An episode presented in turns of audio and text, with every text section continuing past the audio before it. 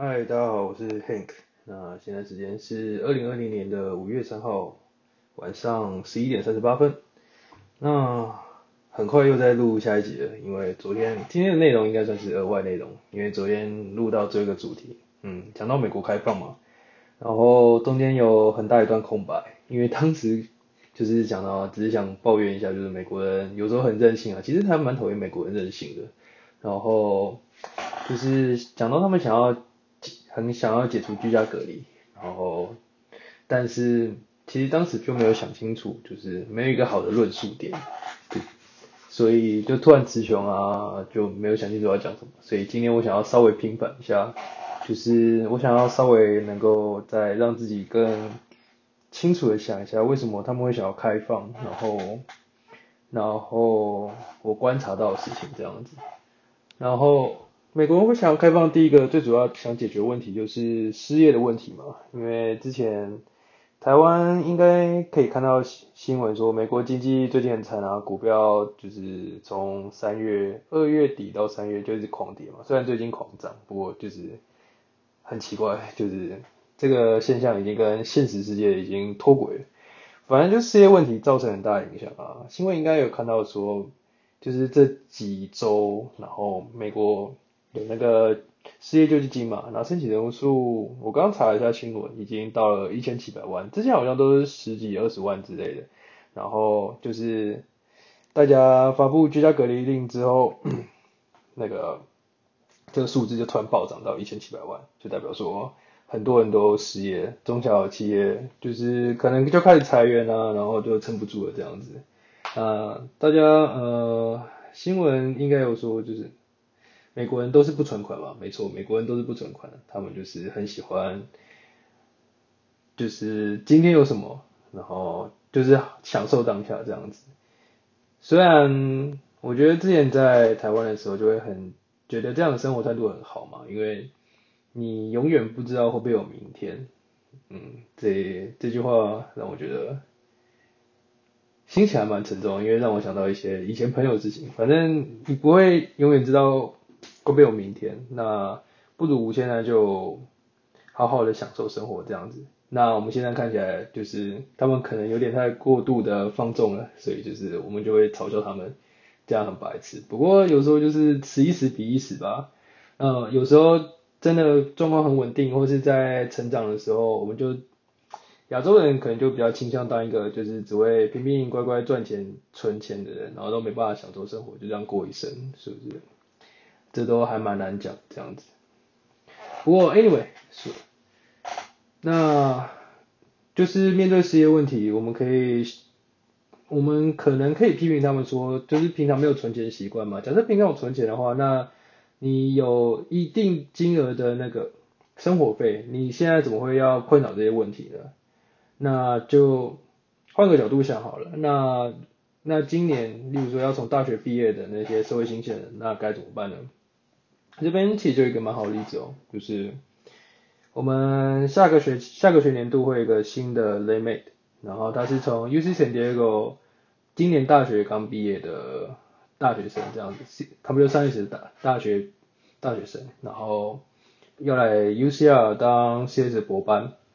那他是我们老师个人找进来的，因为他他跟我们老师之间的关系就是。我们老师之前有在 UCAD 上过暑修这样子，然后那个学生可能是他以前教过的学生，然后后来又当他的 TA。那我们老师就说他能力其实不错啊，然后照理来说应该要去就是大公司上班嘛，而且大家会想说 CS 就是前景很好嘛，然后公司又多，然后职缺也多，然后薪水也高这样子。但是今年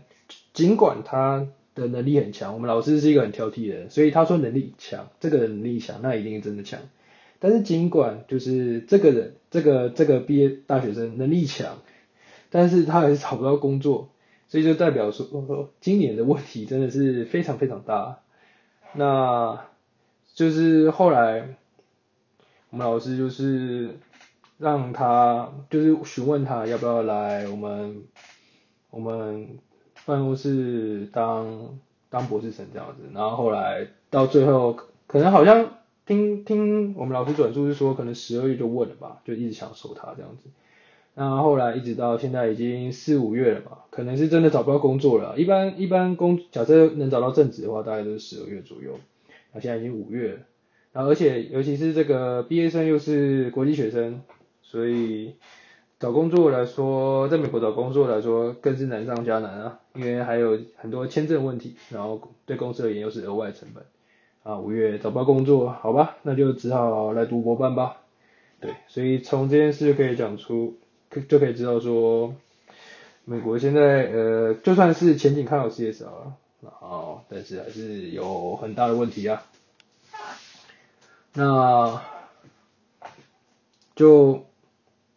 就这时候也可以看出说，美国其实贫富差距很大嘛。例如说，有人即就是要找工作啊，没有下一份工作，可能就活不到明天这样子。然后，但是有钱人现在根本就还不想开放，他们就很害怕说，外面病毒还没结束嘛，外面疫情还没结束，既然万一开放的话，一旦疫情爆发，然后就不要说股票了，然后就连他们自己的生活也会受到影响，就不能出门嘛，然后。日常用品又会回到，例如说像三月一样，假设要出门买个，就是网络上买个订个日常用品好，可能要等个两三个礼拜，甚至一个月，这种生活怎么受得了？大家都已经习惯方便生活，然后要回到那种原始、原始、原始人，然后原始的那种生活，应该是没办法再没办法再爆发，就是没办法再回到。那样原始的生活了，那所以呃，这时候就让我想到，就是有时候会听 podcast 嘛，然后就会听科技导读。那科技导读之前有一个蛮有趣的 episode，它的 title 大概叫做“我们都是不重要的人”。那里面内容大概的内容就是说，就社会上现在正在外面工作的人，大部分都是。就是要维护社会基础功能的人嘛，例如说送货员啊、邮差啊，或是等等的，就是呃建筑建筑工人嘛，等等的。那剩下的人可能都是在家工作就可以完成的嘛，这就是可以在家工作的人。那去除那些就是领导着这个社会，就是回到正轨，或者说再继续前进的人之外，那剩下在家工作的人是不是都是呃？用另外一个角度讲，是不是就是，嗯，对这个社会比较没有贡献的人呢？那为什么这样在这个时刻，或是在这个时刻，我们的薪水却还可以比在外面维护社会正常运作的蓝领阶级的人的薪水还要高？那生活生活品质或工作品质都可以比他们还好呢？嗯。他那个几 episode，他我觉得是有点用开玩笑的方式讲，但是这其实还蛮人蛮值得让人思考的。为什么？为什么？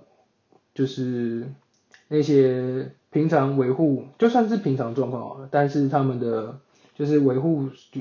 例如说送货员啊，我们没有送货员的话，那我们这些货物要怎么处理呢？对吧？所以就代表说他们是。很重要的一环嘛，但是为什么他们薪水就会比较低呢？那也有人可以说，就是哦，他们因因为他们的技术门槛低啊，然后找谁来替代都可以嘛，然后或是说，或是说，嗯，那个词叫什么？可恶，就是可替代性高，然后，然后哦，他们也不用负担太多责任，就是例如说老板跟员工比起来，那。员工虽然只能领死薪水，但是老板要承担说企业倒掉，就是可能你要赔偿更多，就是你要会赔偿更多，更多自己的财产等等的风险，对，这是一个风险的比例的问题。但是那就还是可以思考的说，可不可以有。让他们的地位可以再更上升一点，就而不是就是说讲到，就是例如说在教育小孩的时候，我们都会教育小孩说要好好读书，以后才会成为，嗯，就是白领阶级的人，呃通称白领阶级的人，但是但是那没有人想当蓝领阶级的人，那这个社会可能就没办法再正常运转了。好，那失业问题大概就是讲到这边吧。那新还有另外一个，美国人想要开放，我觉得还有另外一个原因就是心理压力的问题。那例如说，加州人最近就吵海滩到底要不要开放，吵得很凶啊，就是说，就是海滩，他们就会说，去海滩放松是我们的自由，我们你们州长或是这个州或是这个国家不能。不能干涉我们这样的自由，这样子，那就是有的人像我，或是就是想要疫情赶快结束，就会想说，为什么不能再忍耐一下嘛？但是，嗯，在这种，就是有时候还是要换个角度想说，不是每个人都可以在家里待那么久，会因为，例如说之前。会有一些新闻是说，就是夫妻在家相呃相处太久就会吵架嘛，或者说，所以偶尔可能会有人想要出去转换心情之类的。但是问题就是说，这些人就是之前海滩有暂时开放过，海滩跟那种 trail 步道有暂时开放过，但是这些人这些去海滩。说是要去放松心理的人，那都他们都被拍到，就是说没有戴口罩，或是没有保持社交距离。那这个放松也太过放松了吧？因为我们大家都知道说疫情就是这个病毒嘛，是主要是透过飞沫或是接触传染的。那最有效的抑制方式，其实也不是靠疫苗。然后也不是靠，就是得到之后有什么解药之类，最好的方式就是用保持社交距离方式，或是居家隔离嘛，或是戴口罩，然后呃把自己的卫生习惯做好，那自然这些嗯感染率就可以感被感染几率是可以降降低一点嘛。但是这些要求要去出去的人，他们自己都没有做好这些防疫措施，就没有这种观念，有时候真的觉得美。还蛮白痴的，这个可以之后再讲。但是他们就没有这样的防疫概念，那怎么能让人信服说他们开放开放海滩或者开放步道就是一件好事呢？这就让我想到之前去美国，最近今年还是啊不是不是今年，去年还是前年吧，就是开放大麻嘛，开放娱乐用大麻。然后有一次就跟朋友去大麻店啊。然后那时候第一次去嘛，然后他们一进去会先有一个小隔间，他们要先检查 I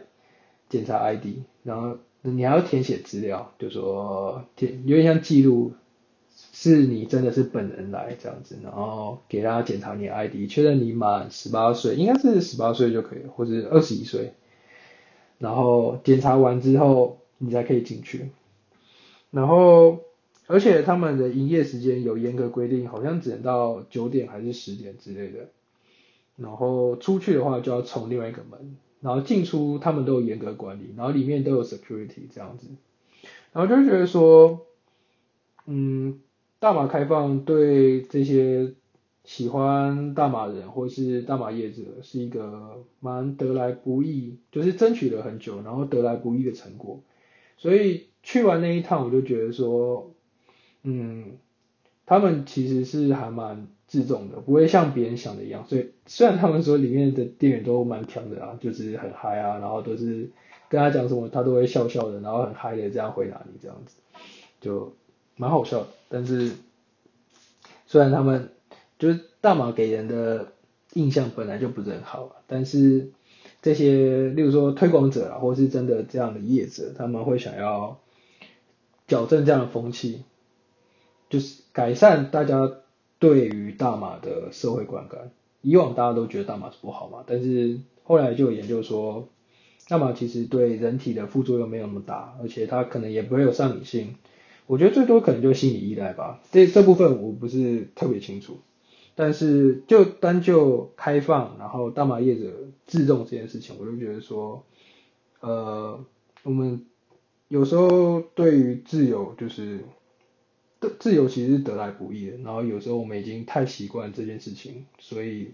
我们就会呃我们就会因为习惯而不去珍惜。好，那讲那么多，虽然说是额外内容，但是还是讲了十几二十分钟了。然后我会觉得，如呃还是希望能够赶快开放啊，就是开放的话，就代表说可能就代表说政府觉得疫情已经在控制范围内了，可能吧，我不知道。希望美国美国政府是有那么聪明的。呃，就算开放的话，我自己也可能会还是会待在家里工作吧，除非除非有必要去像之前一样去买去买菜啊，添购生活用品，或者去学校设定机器或是开会之类的，不然我应该都还是会待在家里。然后我觉得我自己是比较幸运的人，就是相较于需要就是你人实际在那边工作，例如说。以博士生来说，有的，例如说像化学系或是物理系，他可能要做实验嘛，然后就必须要待在本人在实验台前面做工作。那我们 computer science 大部分时间都只要在电脑前面、荧幕前面敲敲键盘就好，这种可以远端工作的。然后相对于那些人，然后呃，而且第二个，我也不需要就是太常在外面。我也是，其实是我算是一个蛮宅的人，我还可以待在家里。一个礼拜，上次已经待了一两个礼拜都不出门了吧？其实我自己也是觉得还好，虽然有一阵子觉得蛮累，但是就是一波一波的吧。不过我觉得我自己是可以待在家里面，不用出去散心的。像我有些雷美就需要，他们每天都在哭腰说，好想出门，好想出门，我在家生产力很差，对吧？每个人都是不一样的，但是我觉得我是还蛮幸运，刚好是符合，比如说第四象限，就是不需要。不需要为钱烦恼，然后也不需要为了不能出去而有承受心理压力的人。然后这次疫情让，就是因为这次疫情，然后我们学校就开始远端上课嘛，然后也开始远端工作，然后很多公司很多科技公司应该也开都开始远端工作，像我很多朋友，他们上也是朋友，他们现在也都是远端工作。呃，就会还蛮好奇说，假设以后就算就是疫情稳定下来啊，然后开放之后，会对这我们这个领域造成什么影响？感觉有人假设已经习惯远端工作的话，我觉得就可以不用，其实可以不用那么长进办公室，其实还蛮节省通勤时间的。我觉得去科技公司上班最大好处，可能就是可以吃免费的食物吧。对啊，然后或是不晓得以后这种视讯会议啊，然后等等的会变得怎么样，或者说大家对于医疗人员、医疗资源的重视度，或者是说那些维持社会正常运作的人的重视度，